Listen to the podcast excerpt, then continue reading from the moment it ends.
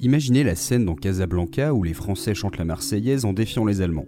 Multipliez-la par puissance 1000 et vous commencez à peine à imaginer la force de la révolution chantante. L'auteur américain Matt Zollerseit a ainsi résumé un bout d'histoire sans commune mesure. Comme souvent, ce sujet m'est apparu au hasard d'une recherche sans rapport. L'anecdote un peu sympa et qui dévoile en fait un énorme trésor.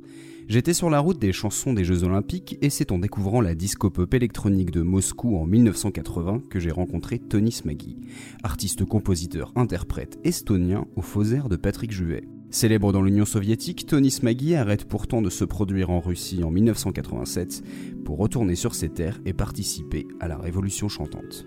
Ça sonne comme de la poésie et ce n'est pas loin d'être le cas. Un rassemblement populaire pour l'indépendance dont la meilleure arme est la musique, où on chante la patrie main dans la main en bloquant les chars soviétiques. Et à la fin, on gagne. Bienvenue dans Blues from the News. You may turn your radio on soon in the morning. Sad news every day. Je crois n'avoir jamais entendu parler de cette période avant cette année. Car on parle bien d'une période. La révolution chantante a duré 4 ans. Et même si j'ai un peu étudié la guerre froide, j'ignorais l'existence d'une révolte populaire conjointe entre trois pays qui a mené à leur indépendance. On pourrait parler d'un effet domino, mais je trouve que ça ressemble plus à un château de sable qui se désagrège.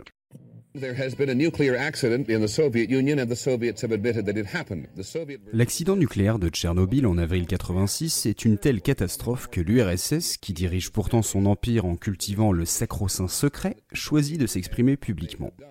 От Совета министров СССР. An official announcement from the Council of Ministers. There has been an accident at the Chernobyl atomic power station. One of the atomic reactors was damaged. Il faut attendre trois semaines avant que le secrétaire général du Parti communiste, Mikhail Gorbatchev, fasse une allocution télévisée pour reconnaître l'accident de la centrale ukrainienne et de nombreux dysfonctionnements scientifiques et politiques. Et l'ampleur des dégâts est encore aujourd'hui à déterminer. Tchernobyl est l'occasion parfaite pour Gorbatchev de mettre en place son projet, la Glasnost, une politique de transparence visant à une plus grande liberté d'expression, d'association, avec la libération de prisonniers politiques. En réduisant le contrôle de ses citoyens, le régime veut montrer un visage plus ouvert. Il expose aussi ses faiblesses, ses erreurs et ses secrets. En août 87, le gouvernement soviétique officialise son projet d'extraire de la phosphorite en Estonie, le plus nordique des pays baltes. C'est une structure pouvant employer 10 000 travailleurs, de quoi craindre une pollution de l'eau et un afflux massif de travailleurs russes dans une région peu peuplée. Depuis les années 70, il est prévu que le comté de Viru, à la frontière russe, accueille ce complexe minier. Le régime local, le Parti communiste estonien, n'a jamais informé la population sur le sujet. Comme on lui a enfin donné le droit, le peuple estonien manifeste contre ce plan, sans violence et sans la pression de Moscou. Depuis que Gorbatchev a déclaré la glasnost, le mouvement peut bien se développer.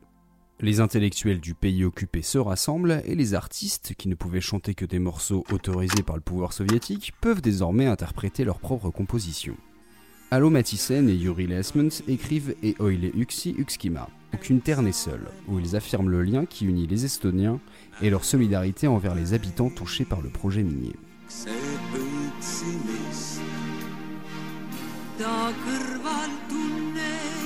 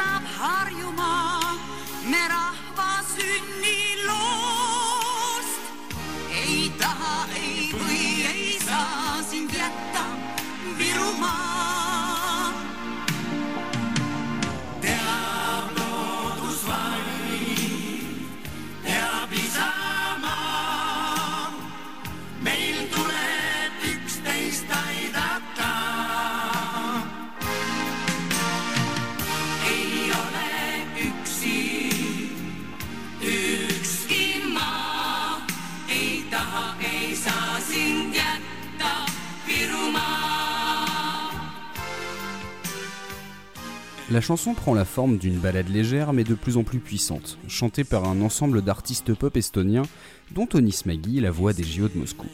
Elle ressemble ainsi fortement aux morceaux caritatifs de l'époque, à la We Are the World. mais le morceau prend une tournure rock, brutale et plus saccadée, pour mieux repartir sur une envolée de refrains moins doux et pesés qu'avant, mais plus affirmatif et plein d'espoir. On a même droit au coup du changement de ton à la fin.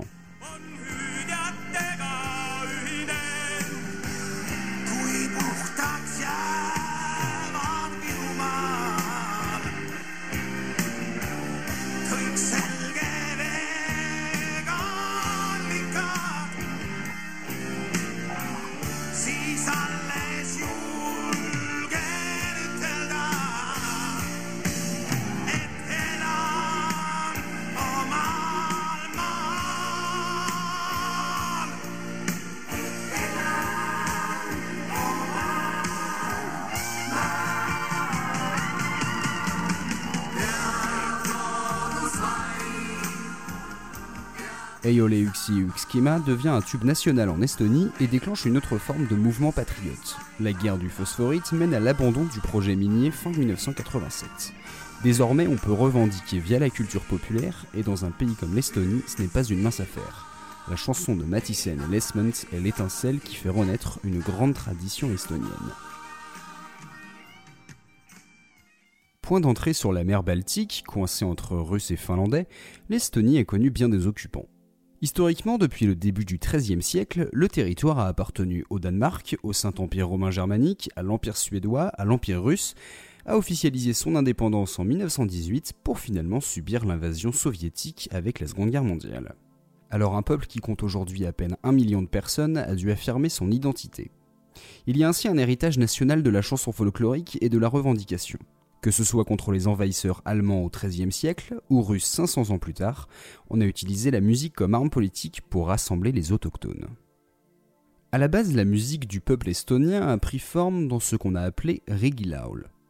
Principalement chanté par des femmes, ce style repose sur la répétition continue de vers de 8 syllabes avec des chœurs en harmonie et un effet d'appel et réponse. On y parle souvent de travail, de balade, de légende. La rime est rare mais le style est très présent dans l'écriture, avec beaucoup de poésie.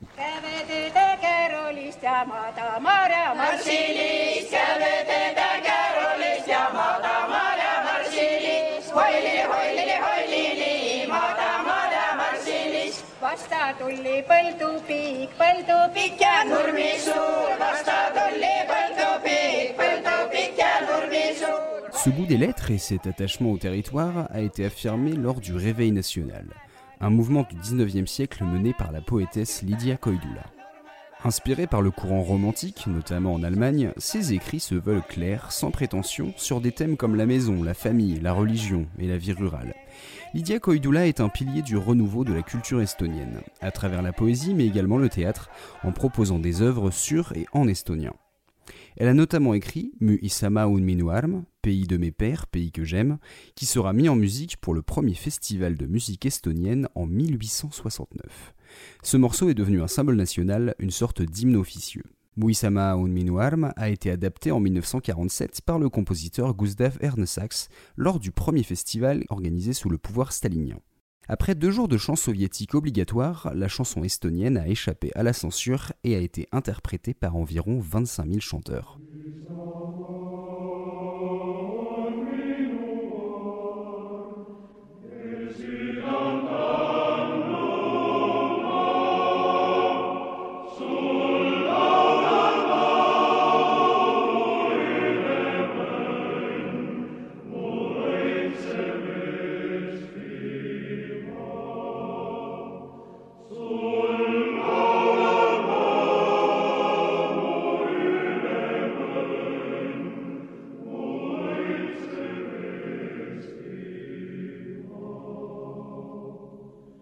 Ensuite été interdite par Moscou pour les éditions suivantes, mais dans les années 60, les Estoniens ont commencé à défier le pouvoir en la chantant en public.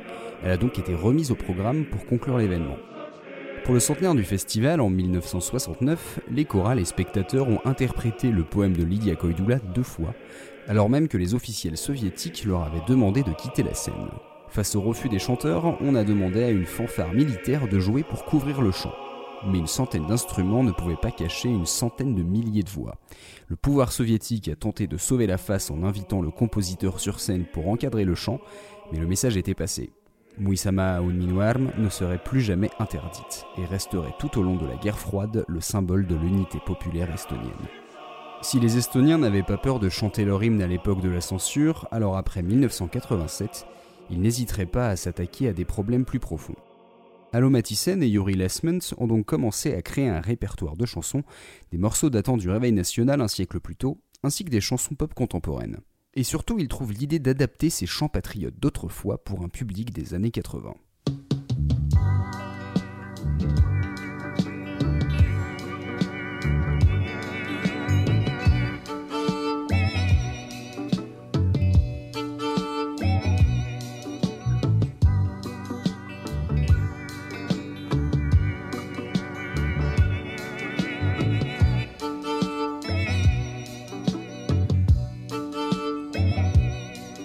À quoi ressemblait la musique soviétique en Estonie?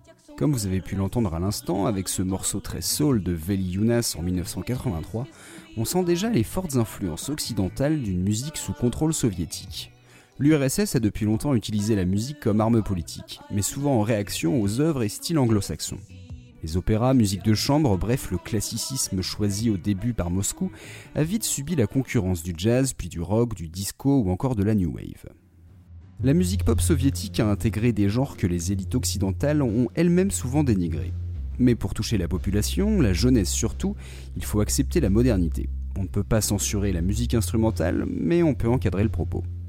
Et si soudain on libère le propos, à quoi va ressembler la musique d'un pays annexé par son voisin et qui revendique son identité? Notre duo de compositeurs estoniens, Allo Mathisen et Yuri Lesmans, vont alors composer ce qu'on appelle les 5 chansons patriotes. Chantées par Ivo Lina et le groupe Inchpe, elles seront interprétées la première fois en mai 1988 lors du festival pop de Tartu. Parmi elles, Estlane Olen ja Estlasexien, Estonien je suis, Estonien je resterai.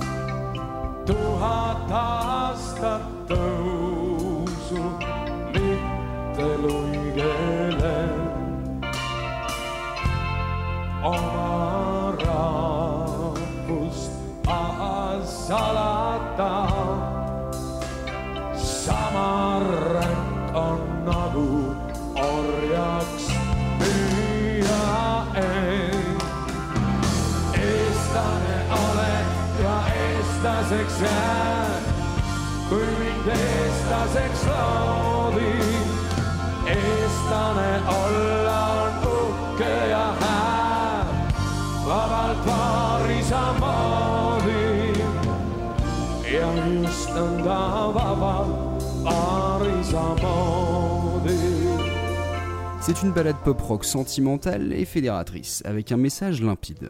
Estonien je suis et estonien je resterai. Si estonien j'ai été créé. Être estonien me fait sentir fier et bon, libre comme nos grands-parents. Allo Mathisen et ses collègues ont trouvé la recette pour rassembler les Estoniens autour de leur identité, leur culture, leur passé, avec une musique occidentale un peu touche à tout. C'est une pop synthétique mais à l'intention rock, bien de l'époque, très maîtrisée, voire progressive, avec beaucoup de variations. Ça résonne, ça frappe sec, ça peut sembler daté ou un peu kitsch, mais il y a plein d'intentions et une vraie cohérence dans les morceaux. Kaonima de Laolud est sans doute la plus évidente dans sa double identité, son mélange forcé de deux époques.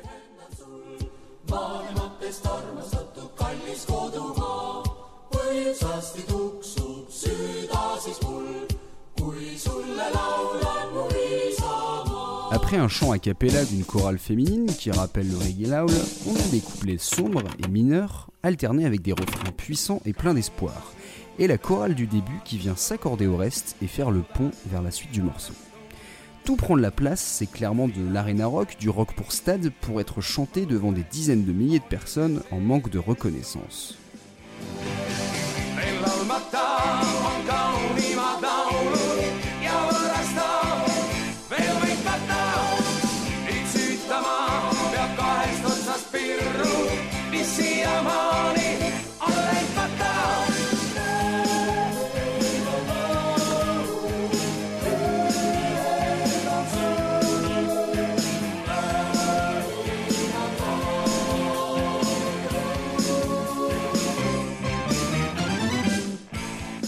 Les cinq chansons patriotes deviennent la colonne vertébrale de la Révolution et seront interprétées dans tous les concerts en extérieur durant l'été suivant, avec en point d'orgue le festival de la capitale, Tallinn, où des centaines de milliers de personnes sont venues assister au concert. C'est suite à un rassemblement spontané de milliers d'Estoniens dans un de ces festivals qu'un artiste, Heinz Valk, va donner à ce mouvement le nom de Révolution chantante. La révolution chantante ne sera pas qu'une lutte nationale, elle va en fait réunir des vagues de contestation dans les pays baltes. Estoniens, Lettons et Lituaniens se répartissent un bras de terre d'à peine 700 km au bord de la mer Baltique. Pour bien comprendre la longue histoire que partagent ces peuples, leurs liens mais aussi leurs différences, j'ai eu la chance d'interroger Marielle Vituro, journaliste et spécialiste des pays baltes. On prend les 100 dernières années, ils ont exactement euh, la même trajectoire, c'est-à-dire que ils ont déclaré leur indépendance en 1918 à la fin de la Première Guerre mondiale. Il y a quand même eu euh, des, des, conflits et des, des, batailles euh, encore pendant deux ans, à peu près jusqu'en 1920, entre les bolcheviks et les Allemands qui voulaient continuer d'avoir la main mise sur ce territoire. Donc euh, l'indépendance effective, elle est arrivée que, que, vers 1920 pour les trois pays. Et après, donc la Seconde Guerre mondiale, une première occupation soviétique, une occupation allemande et à nouveau en 1944 une seconde occupation soviétique qui a duré jusqu'en 1990 et puis après l'indépendance. Si on prend le siècle dernier, leur histoire est Enfin, leur évolution historique est tout à fait identique. Jusqu'en 1918, c'était complètement différent. Pour euh, schématiser, on peut dire que euh, ce qui est l'Estonie et la Lettonie actuelle étaient des territoires euh, dirigés par les Allemands, par les barons teutoniques. Après, ils sont passés sous la coupe de l'Empire russe. Euh, d'ailleurs avec la Lituanie. Et la Lituanie, elle, a été fait partie d'un grand État polono-lituanien jusqu'à la fin du XVIIIe siècle, où elle aussi s'est retrouvée dans l'Empire russe. Donc de la fin du XVIIIe siècle à 1918, enfin la Première Guerre mondiale, ils étaient tous les trois aussi dans l'Empire russe. Donc, euh, et c'est aussi euh, très différent puisque la Lituanie qui était avec la Pologne, c'est un État catholique, ils avaient une certaine indépendance, ils avaient leur constitution, alors que l'Estonie et la, euh, la Lettonie était complètement asservie euh, soit aux barons teutoniques, soit, euh, soit après aux Russes, sans possibilité de développer leur langue nationale, sans possibilité de développer un, un véritable État, au contraire de la Lituanie, et en étant aussi majoritairement protestants, à la différence de la Lituanie. Ainsi, on comprend qu'il a fallu que ces peuples de tradition orale affirment leur identité. Les langues, en fait, le letton et le lituanien sont des langues de la même famille, c'est les langues baltes, alors c'est pas du tout une langue slave. Ça s'écrit pas en cyrillique, ça s'écrit avec l'alphabet latin. Il y a des similitudes dans, dans, la grammaire, une langue à déclinaison, dans, dans certaines formulations, etc. Mais c'est un groupe de langues euh, totalement à part. Il y avait une troisième langue qui était le prussien, mais qui elle a disparu. En revanche, euh, l'estonien, c'est une langue finno-ougrienne, donc qui s'apparente euh, au finnois et au hongrois, et c'est une autre structure de langue complètement, euh, complètement différente. Ce qu'il faut savoir, c'est que jusqu'à la fin du 19e siècle, le letton, l'estonien, le lituanien, c'était des langues de tradition orale. Donc il y a eu toujours, on transmettait les histoires, il n'y avait pas encore de, entre guillemets, de, tradition écrite de la langue, elle s'était pas formée en tant que littéraire. Donc il y a toujours eu cette, cette culture du, du, chant, de, de, de la peau poésie, et ça perdure toujours aujourd'hui, la poésie est toujours quelque chose, la poésie qu'on déclame aussi est toujours quelque chose de, très apprécié, de très populaire euh, dans, dans les pays baltes, plus que qu'on peut euh, qu'on peut le voir en France, par exemple. Les trois langues se sont aussi imposées comme des outils politiques pour s'affirmer euh, enfin, comme, comme nation. Sous l'occupation soviétique, l'histoire de ces pays a été cachée et réécrite. Rien d'étonnant donc à ce que la musique prenne un poids politique dans ces trois pays. Les festivals de chant étaient autorisés, mais on chantait des chants soviétiques. On arrivait peut-être à, glisser un ou deux chants euh, lituaniens ou estoniens ou lettons qui étaient le moins, euh, le moins entre guillemets coupable possible euh, par rapport à son idéologie et ses revendications d'avoir un, État à nouveau à soi. Et les, gens pouvaient s'habiller avec leur costume folklorique traditionnel, mais tout était à la mode soviétique, donc c'est-à-dire à la mode de, de, de propagande. Et donc c'est ce qui a aussi permis de tenir, puisque on, pouvait encore se réunir, on pouvait aussi euh, montrer autant que possible un acte de résistance en choisissant certains chants, en arrivant à imposer certains chants. Le pouvoir soviétique comprenait uniquement le sens propre euh, et mot à mot du, chant, et le public dans la foule, elle, elle comprenait le, le sens figuré et le message qui passait derrière certains chants aussi. On pourrait d'ailleurs dire que cette nouvelle vague de révolte populaire est née en Lettonie lors d'un festival à Riga en 1940.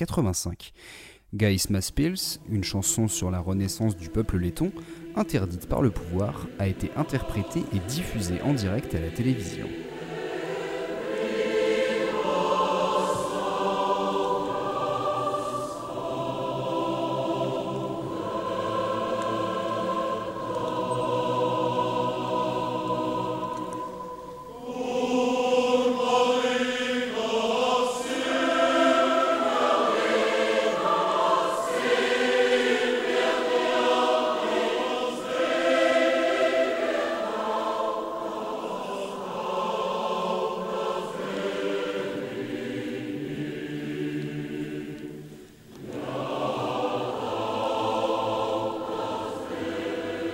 Il y a une incroyable force dans ces images et ces milliers de voix unies sur scène, sous la conduite de plusieurs chefs de chœur, qui chantent leur rêve de revoir le château d'autrefois, face à d'autres milliers de Lettons, et devant les autorités soviétiques qui n'y peuvent rien. Je vous propose un autre exemple avec Manaï Totai, À mon peuple, une chanson folk de 1978 qui a été interprétée dix ans plus tard par Eva Ekoratere, une artiste lettonne qui signe une déclaration d'amour à ses origines. C'est un peu le plat pays version Lettonie, et l'inquiétude de voir un peuple disparaître progressivement de ses terres. Mes pensées parcourent toutes sortes de routes la nuit, vers l'avant, sur le côté, souvent en cercle. Mes racines, je sens qu'elles ne poussent pas comme elles le devraient, même dans les terres fertiles, elles se plient et se fanent.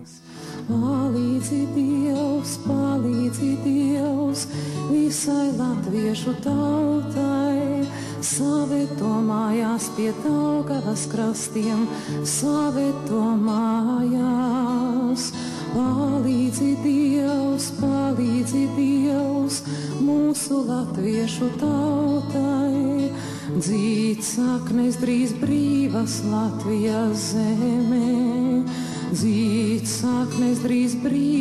Latvijas zemē. En juin 1988 est révélée au public une nouvelle bombe, les détails du pacte Molotov-Ribbentrop, le fameux accord de 1939 entre l'Allemagne nazie et l'URSS, qui a en fait décidé de l'annexion des pays baltes par les Russes à l'issue de la Deuxième Guerre mondiale. La réaction dans les trois territoires ne se fait pas attendre. Le 3 juin en Lituanie, Sayudis, un mouvement d'intellectuels, scientifiques, architectes et artistes, se forme à l'Académie des sciences. Un bureau de 35 membres, en grande partie communiste, mais qui revendique l'indépendance, est élu. On veut réhabiliter le drapeau et l'hymne national et les meetings attirent une foule considérable de Lituaniens. Le 23 août 88, 100 000 personnes se rassemblent dans un parc de Vilnius. En octobre est créé à son tour le Front populaire de Lettonie, officialisé par un meeting chantant dans la capitale Riga. Artistes, auteurs, musiciens se retrouvent pour célébrer leur identité et prennent le flambeau de la révolution chantante dans une langue différente mais avec une même approche et les mêmes goûts esthétiques. Car malgré les efforts de Moscou, le rock a bien trouvé sa place à l'Est. Exemple avec le groupe de heavy metal Livy qui nous interprète Zimta Valoda, une ode à la langue lettonne avec des gros emprunts à Still Loving You de Scorpion, un groupe d'Allemagne de l'Ouest.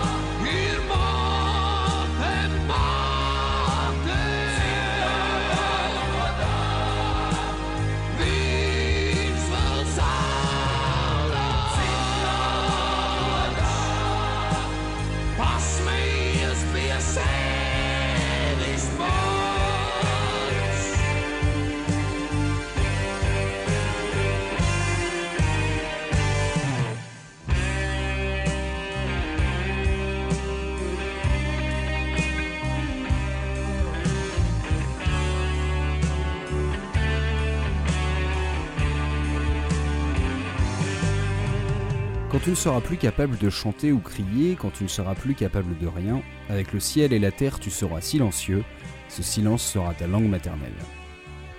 Comme pour le voisin estonien, il y a un réel goût pour la poésie, avec des propos simples mais très imagés, et toujours cet attachement à la nature. Et en Lituanie, le groupe de rock Antis a profité de la glasnost pour exprimer dès 86 un message très critique envers le pouvoir de Moscou.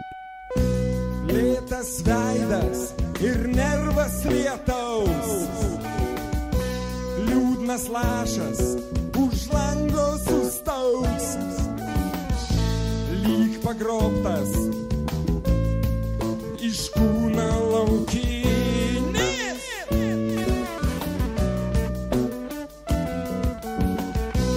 Tu sau kelią alkūnėms kinės.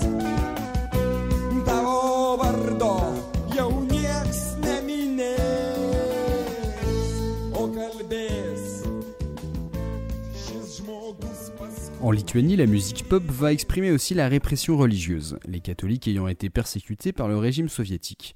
On trouve ainsi des ballades sentimentales où le caractère démurgique et le chant choral sont omniprésents.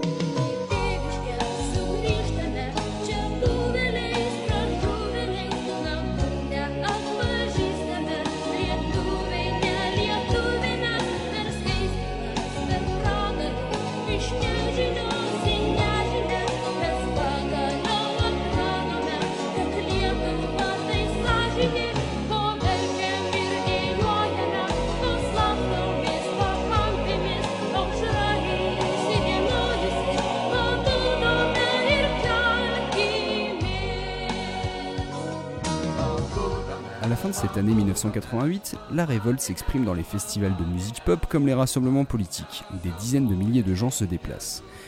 Lors d'un événement en Lituanie, des artistes soulèvent le drapeau jaune-vert-rouge, qui remonte à avant l'ère soviétique. Des officiels russes tentent de les empêcher, mais sont stoppés par des membres de la chorale. À partir de là, le mouvement va très vite s'accélérer, et le château de sable soviétique commence à prendre l'eau de tous les côtés. Si depuis la France, nos regards se sont concentrés sur nos voisins allemands avec la question du mur de Berlin, ou encore les élections libres en Pologne et les soulèvements en Europe centrale, la révolution chantante a été un incroyable moteur. Fin 88, l'Estonie déclare sa souveraineté de l'Union soviétique. Désormais, elle suivra ses propres lois et non plus celles de Moscou. La Lituanie fait de même en mai 89, puis la Lettonie en juillet. On assiste donc à trois soulèvements populaires simultanés, toujours dans une approche pacifiste, du moins de non-confrontation violente avec l'URSS. En fait, la méthode est diplomatique, mais la lutte n'est pas nouvelle, comme nous l'explique Marielle Vituro. En 72, par exemple, il y a un jeune, euh, il y a un jeune lituanien qui s'est immolé par le feu pour avoir, euh, il s'appelle Romas Kalantas, pour, euh, protester justement contre, ce pouvoir soviétique. Ça a provoqué de, de, de, grandes, de grandes manifestations dans, le pays, puisque le pouvoir soviétique a, voulu cacher cela, mais ça, s'est, su et et donc ça a provoqué de, de, de grandes manifestations. Et dans, dans, dans, la décennie qui a, qui a précédé, dans, dans les années 80, il y a, il y a eu des, des, prémices. Donc comme il y a eu une, une, une certaine ouverture, un certain relâchement dans, dans l'Union soviétique, il y a eu de plus en plus de de, clubs qui notamment, soit qui partaient justement euh, de clubs euh, ethnographiques qui partaient sur les traces justement de, dans l'ancienne Lituanie pour retrouver ses racines, ou alors de clubs euh, plus écologiques qui, qui, se, enfin, qui, qui, qui luttaient contre de grands projets industriels. Par exemple, en Lituanie, c'était contre la construction d'un troisième bloc d'une centrale nucléaire. En, en, Lettonie, c'était contre la, la construction d'une grande, grande usine de cellulose les rives de la Baltique qui auraient pollué la mer Baltique. Donc tout ça, ça, a fédéré et ça a été aussi un peu le, ferment qui a permis de, réagir vite après quand, les premières brèches sont apparues et que le, mouvement s'est fait de plus en plus fort et de plus en plus rapide pour, pour obtenir l'indépendance. Donc oui, c'est, il y a à partir des années 80, il y a une plus grande liberté d'association et, les, gens s'engouffrent, s'engouffrent là-dedans. C'est une espèce de, force tranquille qui, euh, anéantit tout euh, à la fin, en fait. Ce traumatisme commun aux trois peuples devient le symbole de leur ralliement. Ils vont s'inspirer du Black Ribbon Day, le jour du ruban noir ou la journée du souvenir chez nous, un ensemble de manifestations contre l'oppression soviétique organisée en 1986 au Canada et aux États-Unis. En l'occurrence, le 23 août, jour de la signature du pacte germano-soviétique en 1939. C'est cette même date qu'ont choisi les Lituaniens pour se réunir par centaines de milliers deux ans plus tard à Vilnius. Alors quand arrive l'été 89, pour le cinquantenaire du pacte, les trois mouvements pour l'indépendance décident de frapper fort et de s'unir littéralement. Un quart de la population des trois pays se réunit ce 23 août, environ 2 millions de personnes sur près de 700 km qui vont relier main dans la main les trois capitales, Tallinn, Riga et Vilnius, pendant une quinzaine de minutes. C'est ce qu'on appelle la voie balte. Et évidemment, il leur fallait une chanson pour cet événement historique, un morceau en trois langues qui s'appelle Les Baltes se réveillent.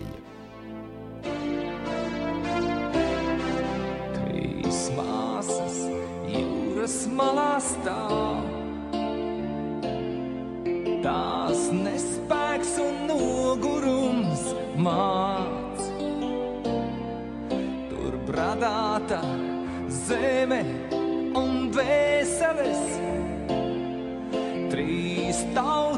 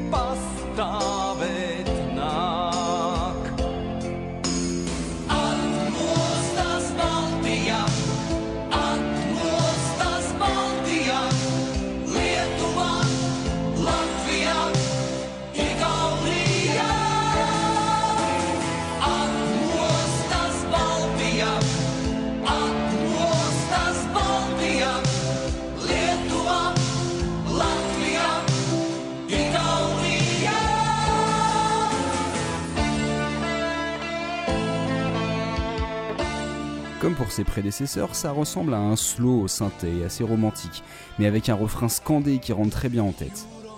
On a trois couplets, chacun dans une langue différente, mais avec le même message. Trois sœurs devant la mer, endormies par le chant des vagues, trois nations se battent depuis des siècles pour leur honneur antique sacrifié.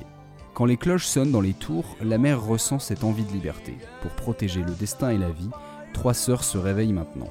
Les pays baltes se réveillent, Lituanie, Lettonie, Estonie. Encore une fois, l'hymne commun qu'ont choisi les Baltes suit les standards pop occidentaux, avec une esthétique rock, symbole de modernité et de revendication, et toujours une poésie claire et imagée.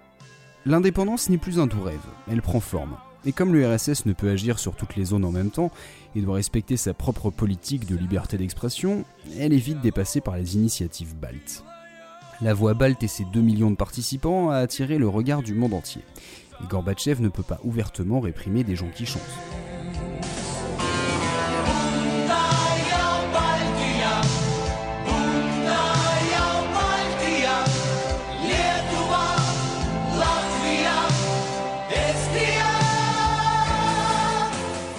1990 sera l'année de l'émancipation.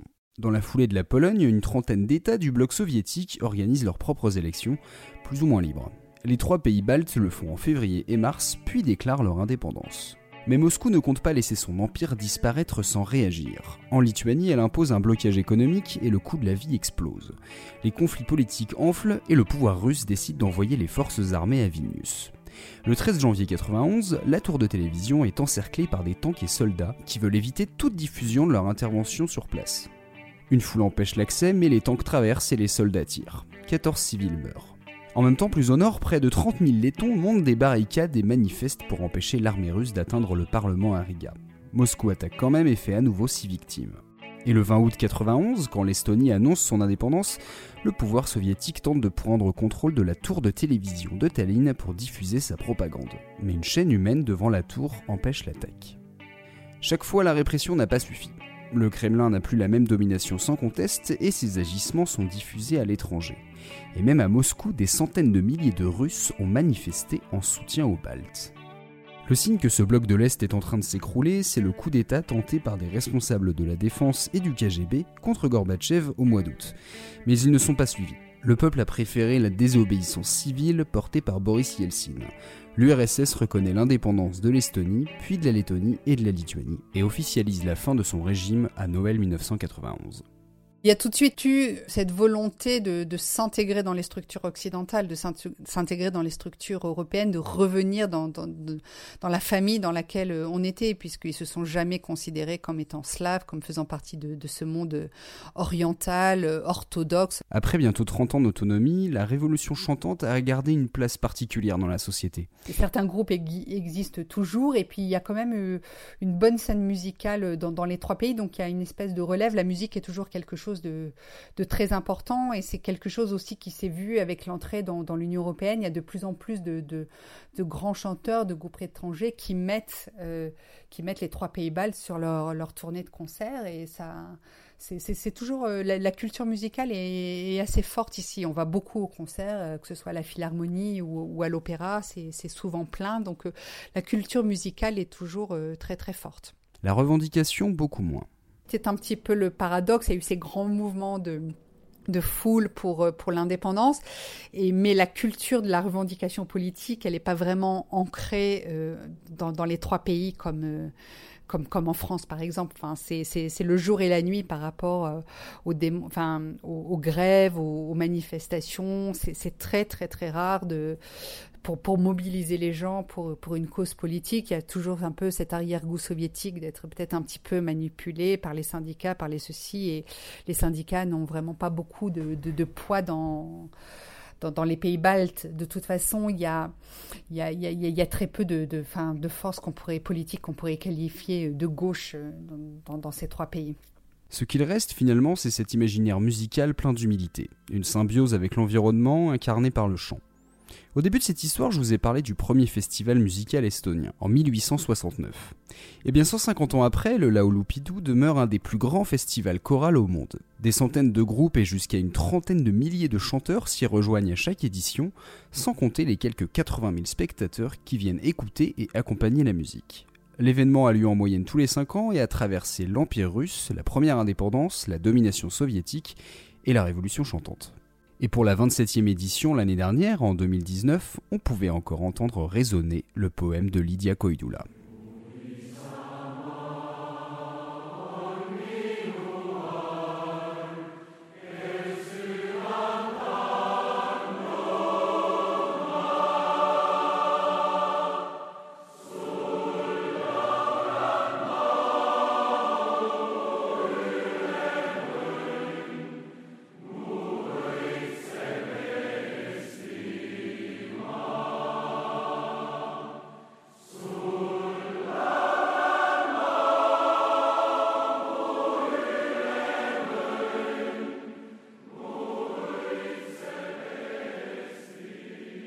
Je vous remercie d'avoir écouté jusqu'au bout cet épisode spécial de Blues from the News. J'espère que ce long format vous a plu, que vous avez appris pas mal de choses.